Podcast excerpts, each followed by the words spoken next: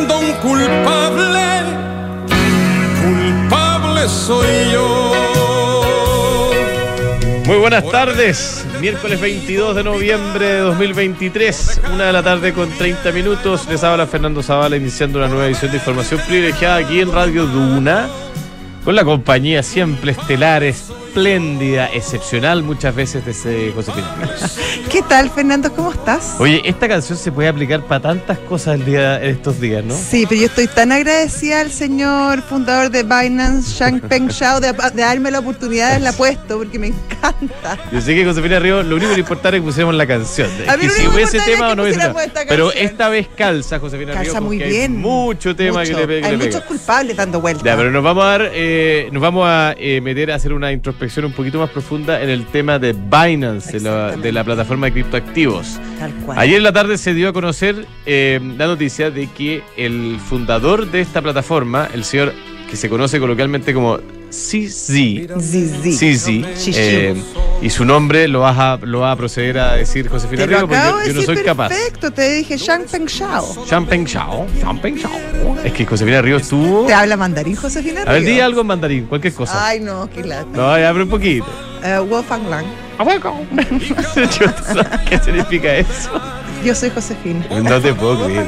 Josefina Ríos te habla mandarín fluido, ¿ah? Impresionante. Ah, bueno, no, no fluido. Washington yo no sé si, a todo esto, si eh, el señor eh, Xiao es eh, de la región donde se habla mandarín o la que se habla cantonés. ¿Tú sabes que ¿De dónde? los- No, yo sí sé. Dime de dónde es, yo te digo. No te cuides dónde. Ahora, yo te voy a contar una cosa.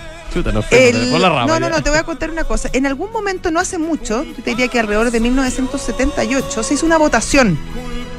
Porque en China habían muchos dialectos. Ok, Y se llamó a la población a votar para elegir cuál iba a ser el idioma oficial de China. Ya. Los dos finalistas fueron el cantonés Y y el el, mandarín. chino mandarín. Ganó el chino mandarín por cua- ocho, votos. Por ocho votos. Por ocho votos. De- Imagínate, imagínate. No, no, no puede ser. imagínate, no, no, no, No, no, votaba no, toda la población. Tú imagínate, sabes que la democracia mil millones de cosa- personas y ganar no, por ocho no, votos, No, no, no, no, si tú sabes- fallo Tú fotográfico, sabes decirlo que la, la democracia así representativa no es una cosa muy Ah, ya, china. de los representantes. De los ser. representantes, Ok. de claro que me imagino era ca- cada Ah, uno de cada sido- provincia. sido 500, pues, tú, Sí, ganó por ocho no sé cuántas provincias son, pero son varias. Ok. Ganó el chino mandarín por ocho votos. Cuestión que la verdad que simplificó bastante, porque si ya el chino mandarín es muy difícil, tiene cuatro tonalidades distintas. O sea, tú además de las palabras, tú las puedes pronunciar de cuatro formas distintas y esas cuatro pronunciaciones distintas tienen sin- distintos significados. Ok. En cantonés son ocho. Ocho tonalidades. Imagínate lo difícil. No. Ah, ni guapa, no. ya. Imagínate. Oye, bueno, volvamos a nuestro Buen tema. dato. Eh, buen dato, Ya. muy buen dato.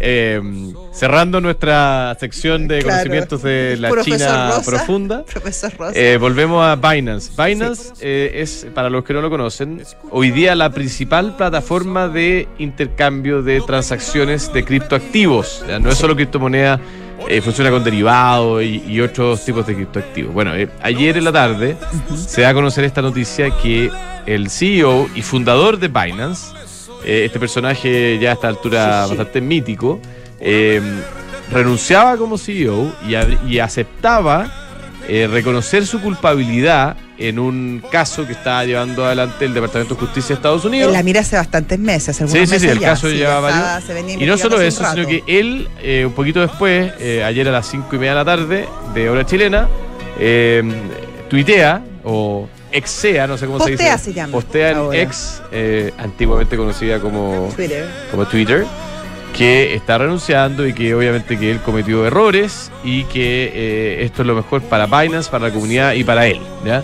Después se conoce además de que él había aceptado, esto no es oficial, pero se recuerda mucho, eh, un acuerdo mediante el cual se comprometía a pagar, se habla de un billón. ¿ah? 1.800 millones de dólares la multa. No, es que el acuerdo total es de 4.300 Sí, de millones dólares, 4.300 que está dividido en él dos. personalmente pagaría al parecer un billón.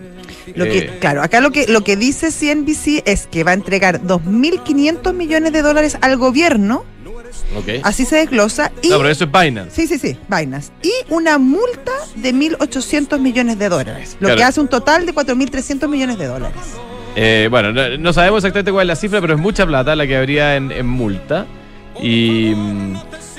Y además y la bueno, aceptación esto- de que se hizo claro, la lavado de, de la dinero, culpabilidad. eh, Sí, en realidad la, la cifra de un billón no, no es nada de clara. El, el punto es que se habla de una multa total de 4.300. 4,3 billones de dólares, cuatro- 4.300 millones de, de- de dólares.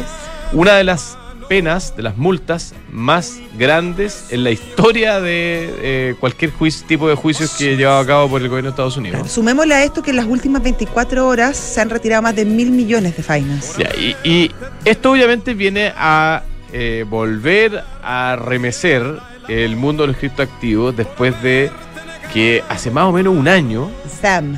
Sam Bankman Fried eh, protagonizó una de las caídas más estrepitosas de la historia, digamos. Exactamente. Eh, al pasar de ser una persona multimillonaria a básicamente a estar A en la cárcel en, en- en un Condenado hasta por ¿ah? su propia expolola, digámoslo. Ahora, claro, el, el día de hoy se habla de más o menos mil millones de dólares que han salido de la plataforma, pero estamos hablando de una plataforma que maneja del orden de 65 mil millones de dólares en, en activos. O sea, todavía es una Claro, cifra, ahora, todavía es una cifra menor, digamos. efectos dominó importantes estas situaciones. Yo creo, fíjate, eh, bueno, espérate, yendo un poco al fondo del asunto, lo que circula es que eh, Binance habría aceptado su culpabilidad Mm. en no tener un proceso adecuado de control de eh, lavado de activos, eh, en haber eh, faltado a varias de las cláusulas de la ley de, eh, de bancos, que obviamente esto no es un banco, pero la, la aplica la regulación bancaria sí, de instituciones financieras en Estados Unidos. Y hay algunos que han aventurado incluso, esto no está confirmado, pero circula por ahí, que eh, se habría comprobado que eh, organismos terroristas, eh, en particular Hamas, Hamas habría ocupado esta plataforma para eh, mover plata, digamos, en, en- en algunos periodos de la historia. Esto no es cuando está confirmado, yo lo digo con algo de responsabilidad, nosotros Claro, pero ha salido en, en ciertos medios de en- prensa. en medio. Sí. Y de confirmarse, obviamente, sería feo, feo, malo. Sería ¿ah? feo, feo y habla además de, mm, de cierta negligencia, no cierta, completa negligencia respecto a tu responsabilidad con el sistema financiero. Yo fíjate que voy a emitir dos comentarios. Primero, eh, este es un juicio que lleva varios meses, como decía Josefina, y creo que está, se está llegando al final. Eh, y obviamente eh, es eh, bastante llamativo que este personaje, que es bastante emblemático del mundo cripto, reconozca este nivel de culpabilidad. Pero lo segundo que creo que le hace bien, la tecnología de los criptoactivos, yo creo que es, eh, que está detrás, digamos, de, de los criptoactivos, es innegable que trae muchos beneficios. Y es bueno que se empiece a separar a los operadores serios, a aquellos que hacen bien las cosas, a los que cumplen con las reglas, de los que no. ¿ah? Y yo creo que este es un nuevo paso hacia transparentar, darle eh, más seriedad, más transparencia, más regulación a una industria que probablemente va a traer muchos beneficios al sector financiero. Yo estoy de acuerdo contigo, Fernando. Sin embargo, en este caso particular, eh, creo que el daño que le hace Binance y que le hizo ante mm, ¿cómo se llama? F- FTX, F- la- el desmoronamiento, digamos, de Claro. FTX. eran dos, dos empresas tremendamente importantes y muy emblemáticas Correcto. en el mundo de los Las dos más grandes, de. Las dos más grandes, Oye, y por sin, supuesto. sin- sin más, más allá, en algún minuto de cuando estaba a punto de caer FTX se habló de que Binance lo compraba. y Exactamente, hecho que finalmente se cayó a último Claro. minuto, etcétera. Entonces, el daño que le hacen eh, la- la- los acontecimientos eh, delictivos de, de ambas es tremendo. Y habrá que ver eh, la resiliencia que tiene el mundo cripto para sobreponerse, porque, porque no es como que se cayó una, una corredora chiquitita de cripto. Estamos hablando de las dos principales, de los princi- de Ahora, pero espérate, pero Binance ha caído todo- no No, tiene- no se no, ha caído, pero pero esto esto es básicamente un misil en la línea de flotación de, de la empresa que ojalá se recupere y esperemos que así sea. Pero es tremendamente grande el daño que se le hace. Estamos hablando de dos buques insignes. Sí, eh, en y el yo creo mundo que yo creo que también pone un nuevo eh, una luz sobre el tema del cumplimiento, ¿no? Que está tan en boga y es tan importante para las instituciones financieras Mm. que tengan procesos, protocolos, procedimientos que permitan que los pillos, que, los, que las personas que hacen mal las cosas no puedan mover sus activos a través del sistema financiero. Exactamente. Ya, oye, eh, nos quedan un par de minutos. Eh, ayer se eh, publicaron las minutas de la Fed. Yo sé que se comentó harto en el programa de la mañana, pero quizás no, no vale la pena comentar nuevamente. Creo que confirma el escenario de que estaríamos frente de no cambiar radicalmente la información en las próximas semanas, frente a el fin del alza de tasa, al ciclo de alza de tasa, y, eh, y obviamente a, a un inicio, pero no sabemos cuánto se va a demorar, eh, de un periodo donde eh, se pueden empezar a reducir las tasas. Excelente. Oye, y como solo como seguimiento, en un nuevo capítulo de la teleserie de Open AI, Volvió. volvió San Altman, su Oye, ¿tú qué hiciste el protagonista. fin de semana? No, No, dejé, me, de fui, me echaron, volví. negocié, dije que no, me iba a ir a Me Microsoft. contrataron, Me contrataron. Después me volvieron a llamar, negocié y vuelvo. volví. Todo esto en cuatro días. Es, oye, este, días. este es el capítulo de hoy. No sabemos cuál será mañana. Historia en desarrollo. Oye, lo más increíble de todo, eh, ayer eh, circuló una carta firmada por cientos de empleados de OpenAI donde 700, decían sí. básicamente echar todo para atrás o nos vamos todos. Claro. Que se vayan todos, en este caso ahora nos vamos todos. Mm. Y yo creo que el, el directorio de OpenAI de, de- de un minuto a otro se dio cuenta que podían perder la compañía. O sea, esto era Exactamente. heavy. Exactamente. Y, ¿Cómo se llama? Y bueno, eh, la acción de, de Microsoft hoy día al alza, 1,4%. Eh, Acá hay un claro ganador. Ahora, Acá hay uno bien- que, bien que por lo más como- O sea, claro, tras un primer traspié el día viernes que le pegó bien fuerte a Microsoft. duro. sí. 7%, no es Sí, menor. Duro. Pero después se la ingenió. La quería para salir jugando. Se la ingenió para salir jugando el señor Nadella y, y hoy lo tiene principalmente como uno de los grandes ganadores porque además asegura el desarrollo de la inteligencia artificial eh, muy respaldado por Ahora- la compañía donde este tema se ha, se ha transformado quizá en uno de los principales pilares de desarrollo futuro. ¿Cómo crees que se deben sentir los empleados de OpenAI después de todo esto? O sea, anda a negociarle Súper algo. fuerte, Anda a súper negociarle fuerte, algo. Súper fuerte. ¿Cómo se, se sentirá el señor de Twitch? Que básicamente lo contrataron para renegociar que volviera a su antecesor. Claro. Oye, y bueno, entra, entraría eh, Loris, el, eh, ¿cómo se llama? Summers eh, al directorio. eh, ex- Se va todo el directorio, po, ¿no? Sí, pero entran unos nuevos. Ah, bueno, bueno, claro. Cambia Esa todo fue, y se habla. esa fue otra de las cosas que pidieron los empleados, que se fueran todos los del Se habla de la entrada de Taylor Summers, eh, de Harvard, que además Sí. eh, fue secretario del Tesoro. eh, Y que ha pasado unos días muy tristes. El señor Summer está muy últimamente, está, no, hizo, hizo- tuvo mucha figuración pública en las últimas semanas, luego de, mm, de la guerra en Medio Oriente. Ah, claro, Sí, cuando sí, dijo que nunca se había sentido tan decepcionado respecto al tratamiento de que se le había dado a la comunidad judía Correcto. en Harvard. Ya. Y se habla de, eventualmente, no está confirmado, la entrada de Microsoft al directorio de OpenAI después de todo esto. Ya se confirmó que va a entrar como observador. Mal que y mal se habla ya de la posibilidad de nombrar un par de directores. sí. Exactamente. Oye, vamos con nuestro pantallazo del día de hoy, que si no me equivoco tenemos a Juan Carlos Larregura, así que un extraordinario pantallazo. ¿Cómo le va, estimado Juan Carlos? Hola Juan Carlos, ¿qué tal? ¿Está? ¿Está? ¿Juan Carlos? Se oye, se Le oye como gente llamado al menos. de, de OpenAI quizás a, a nombrarlo para el directorio, ¿no es eso? Sí, ¿Ah? habrá que Juan avisar. Carlos Larregur, gerente de Juan negocios de Carlos, MBI, ¿estás por ahí? No. Que alguien le cuente. Juan Carlos, ¿está por ahí o no está por ahí? Algo pasó con Juan Carlos. como que estaba, pero como que lo se- sea, se no, pero ahí Ah, está, ahí está. Don Juan Carlos Larregur, ahora sí, ¿está por ahí usted? Sí, ¿qué tal? ¿Cómo está Fernando? Muy bien, pues. Pensamos que te habías como decidido mejor no. Mejor no voy. ¿Cómo está la cosa, estimado? la Josefina. Eh, bueno, está harto más entendido lo que estaban hablando ustedes, porque hoy día es un día bastante fome en el mercado. Eh, como ustedes saben, eh, mañana es Thanksgiving, así que en general la gente se va temprano, el viernes es mediodía, mañana es feriado, así que no, no estaba pasando gran cosa. Los mercados eh, Asia 0.37 abajo, pero en realidad, de nuevo, eso no es gran cosa. China abajo, pero Japón e India levemente arriba. Europa, eh, el stock 600 0.22 arriba, eh, pero eh, Francia ¿Movieron algo la poquito. cosa, lo- las minutas de la FED, Juan Carlos, o no, o no pasó? Eso, Estaba como absorbido, ¿no? El tema. Yo creo que eh, lo que pasó con eh, las minutas de la Fed, se comp- hoy día en la mañana ha salido eh, informes, información macro eh, americana de Durable Goods, entonces eso de alguna manera vino a tirarle paño frío a lo de la Fed de ayer, porque las minutas eran bastante como, Sí, pues. mira, las, las tasas puede que sigan subiendo, eh, eh, como, como en esa dirección, que es un poco lo que ha venido diciendo Powell todo el rato. Pero hoy día salió Durable Goods y, muestran desaceleración económica. O sea, para que se hagan una idea, la- las ventas de Durable Goods Core, eh, 0% de crecimiento, se esperaba 0,1%. Las totales se esperaba una caída de 3,1% y venía de 4% arriba, cayeron 5,4%.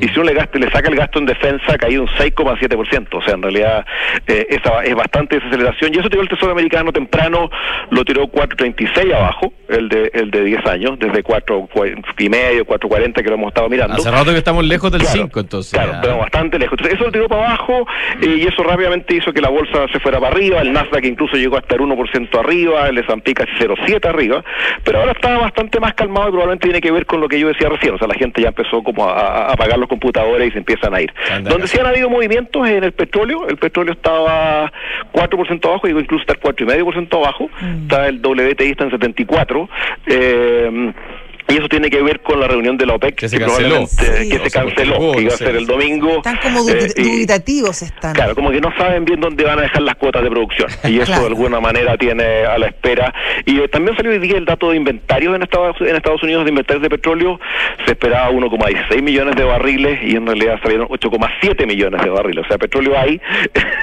como para, para arriba. Como salir a comprar más, digamos. Así que eso eso es lo que está pasando. ¿Tipo de eh, cambio está más movedizo? Sí, pero de nuevo, también un poco como hablamos el otro día, el tipo de cambio está, se ha movido más o menos 8 o 10 pesos, pero mm. en niveles de, se ha movido entre 8.77 estaba ahora, lo veo, 8.77, 8.77 y medio. Eh, pero ahora, ya está volatilidad intraday, ¿eh? Sí, pero, pero es 1% intraday, si uno lo mira de verdad, eh, hizo 8.68 por abajo, 8.78 por arriba y con lo que se ha, ido reaccionando en función de lo que pasa con el tesoro de 10 años. Entonces el tesoro se cayó a 4.24, rápidamente se fue a, a, a 8.68, después se fue a 4.45, se fue a 8.78 y eso es un poco lo que va haciendo, pero pero con, con poco con poca vida propia, digamos. Así que Excelente. Eso es. Juan Carlos, un abrazo grande. Gracias, Juan Carlos, hasta luego. Gracias. Chao. Juan Carlos Arrebur, gerente de negocios de MBI. Ah, yo te tengo que prestar Claro, si no va a estar difícil. Sí, difícil. Sí. Mercado Pago te permite transferir dinero gratis, retirar dinero efectivo, comprar con tu tarjeta sin comisión y mucho más. Todo lo que necesitas para tus finanzas en un solo lugar. Date cuenta, abre tu cuenta Mercado Pago. Frontal Trust es, es especialista en activos alternativos, ofrece inversiones atractivas y rentables de mediano y largo plazo, gestionadas por expertos en los sectores de private equity, deuda privada, infraestructura y agribusiness. Ingresa a www.frontaltrust.cl, invierte con confianza, invierte en Frontal Trust. Oye, nos vamos a juntar con nuestros amigos de PwC. Así supe. Ah, estamos, tú vas a estar, supongo.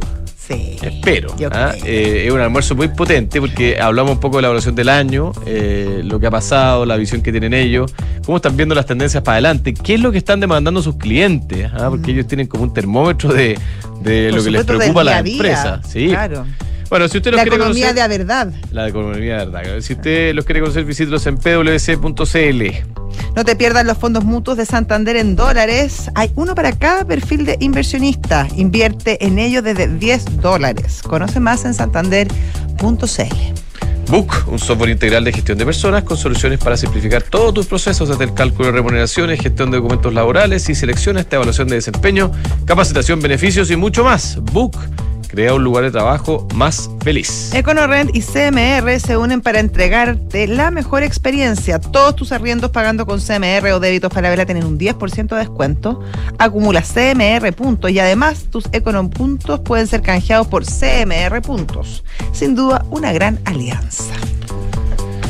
Tenemos en estudio a doña Montserrat Moya Arrué. Ella es abogada, socia de Estudio 150 y además es especialista en proyectos sociales y donaciones, fundaciones y OSFL, Organizaciones Sociales Sin Fines de Lucros. No, perdón, Organizaciones Sin Fines de Lucro. La palabra social la agregué yo. ¿Qué tal, Montserrat? ¿Cómo estás? Buenas tardes. Hola, Fernando. Hola, Josefina. ¿Qué tal, Montserrat? Muy bien, gracias. ¿Y ustedes? Bien, pues. Oye, este año ha sido particularmente difícil, escuchado, de muchas personas que trabajan en, el tema de las fundaciones, eh, para el financiamiento, porque lamentablemente algunos pocos ensucian eh, a través de los hechos que se conocieron por el tema de los convenios, etcétera, la pega muy linda y muy buena y muy necesaria que hacen muchos. Entonces, cuéntanos un poco el panorama eh, en medio de, de, este, algunos denominan crisis de confianza que están viviendo algunas fundaciones. Sí, mira, Fernando, efectivamente, claramente estamos viviendo una crisis de confianza para el tercer sector. Este sector de organizaciones sin fines de lucro que abarca desde fundaciones, corporaciones, juntas de vecinos, organizaciones comunitarias funcional. De partida en Chile tenemos eh, escaso conocimiento de la cultura filantrópica. Y con esto que ha pasado, que unos 44 casos eh, que están siendo estudiados, investigados y eventualmente esperemos sancionados, lamentablemente la ciudadanía muchas veces no distingue quién es, eh, cuál es la fundación involucrada y qué pasa con el resto de las fundaciones. Entonces, los últimos estudios, como por ejemplo el del Instituto eh, de Políticas Públicas de la UAI, eh, del Andrés Bello, efectivamente demostró cómo el como la ciudadanía dejó de percibir como entidades confiables a las fundaciones. Entonces eso es súper grave en un contexto en donde cuesta mucho financiarlas, en donde existen escasos financiamientos públicos, las donaciones no son del todo conocidas por todos. Entonces eh, es bastante complejo, como dices tú. Ahora, los principales eh, problemas que han involucrado a, la- a las fundaciones y, bueno, al final todo es una nebulosa y es un poco difuso dónde están las responsabilidades. Los grandes problemas han venido sobre todo desde los traspasos desde el gobierno, no de las donaciones del mundo privado. Entonces quizás ahí habría que hacer un trabajo de difusión o al menos de separación respecto eh, al financiamiento de estas fundaciones eh, y cómo se pueden hacer de forma tal de que sea lo suficientemente transparente para que no sea un inhibitorio para justamente aportar en ellas. Efectivamente, o sea, los casos que están siendo tanto eh, estudiados eh, administrativamente por la Contraloría en sede civil y en sede penal, eh, efectivamente están vinculados con el traspaso de fondos públicos a organizaciones sin fines de lucro. Las donaciones son otro tema, pero que igual afecta eh, la confianza de la ciudadanía porque de cierta manera tienen existen ciertas normas especiales que permiten a que ciertas empresas o personas naturales y jurídicas puedan donar con ciertos beneficios tributarios. Entonces, de alguna, de alguna manera, también las empresas han bajado, lamentablemente, las donaciones que realizan eh, habitualmente a organizaciones sin fines de lucro. cuéntanos un poco en eso, tú trabajas en el tema, eh, ¿cómo has visto esto? Eh, ¿es, ¿Es real que las empresas han dejado de donar y han dejado de ocupar estos beneficios tributarios este año?